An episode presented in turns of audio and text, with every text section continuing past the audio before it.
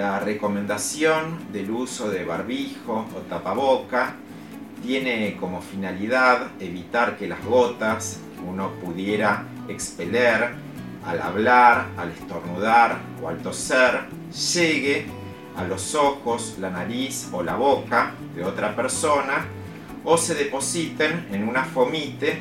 Esto es una superficie que pueda ser tocada por otra persona y de esa forma llevarse la mano a los ojos, la nariz o la boca y contagiarse, en este caso, el virus COVID-19. La idea es dejar destinados los barbijos de tipo quirúrgico, los barbijos N95 del estilo marca 3M, solamente al personal de salud y la gente común, cuando va a los lugares públicos, utilizar un tapabocas. El tapabocas adecuadamente tiene que estar confeccionado con una tela sintética o natural, preferentemente que sea doble capa, con la posibilidad de tener un bolsillo entre ambas capas, así de esa manera colocar un papel de tipo tisú o absorbente, cosa que el filtrado sea de mayor calidad. Hola compañeros, ¿cómo están? Con Ecopuba nos quedamos en casa, pero queremos enseñarle a través de un tutorial a hacer un barbijo muy sencillo con materiales reutilizados. Acá yo hice un modelito que va enganchado en las orejas. También este modelo se puede hacer que va atrás de la cabeza. En ambos casos tiene fuelle para colocar la servilletita. Pero esto es lo que tiene es que llevan costura. Y el que no puede o no sabe o no quiere coser, está un poquito complicado. Entonces les vamos a enseñar a hacer uno que no lleva costuras, que se hace en el momento. Para ello les voy a decir qué material necesitamos. Un paño de más o menos por 40 por 50 ya alcanza, si es de algodón mejor. Eh, algunos pedacitos de elástico que tenemos en casa, que ya utilizamos y podemos reutilizar, un alfiler de gancho, la tijera, bueno, y el papelito que después vamos a intercambiar que puede ser de servilleta. Bueno, empezamos con el armado.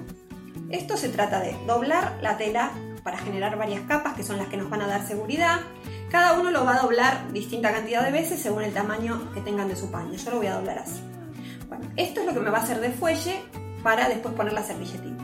Una vez que lo tengo doblado así, llevo a los extremos hacia el medio, inserto uno de los extremos en el otro para que quede prolijito y esto ya se sostiene así, pero por las dudas, si quieren le hacen una costurita o le ponen un alfilercito de gancho para que la tela no se corra. ¿Sí? Ahí está.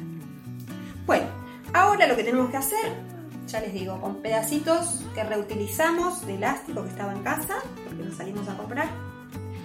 Le pasamos el elastiquito por el medio y hacemos un nudito bien en la punta y lo escondemos en la parte de barbijo que queda para adentro. Lo mismo en el otro extremo. Nudito en la punta y lo escondemos. Ahí está. Bueno, como verán, esto ya está listo. Acá, que me había quedado el fuelle, le pongo, yo la voy a poner dobladita por la mitad. Ponemos la servilletita que nos va a ofrecer más protección. Y así el barbijo ya quedó. Acordate que el barbijo es necesario para cuando salís, pero que siempre la mejor protección va a ser quedarte en casa.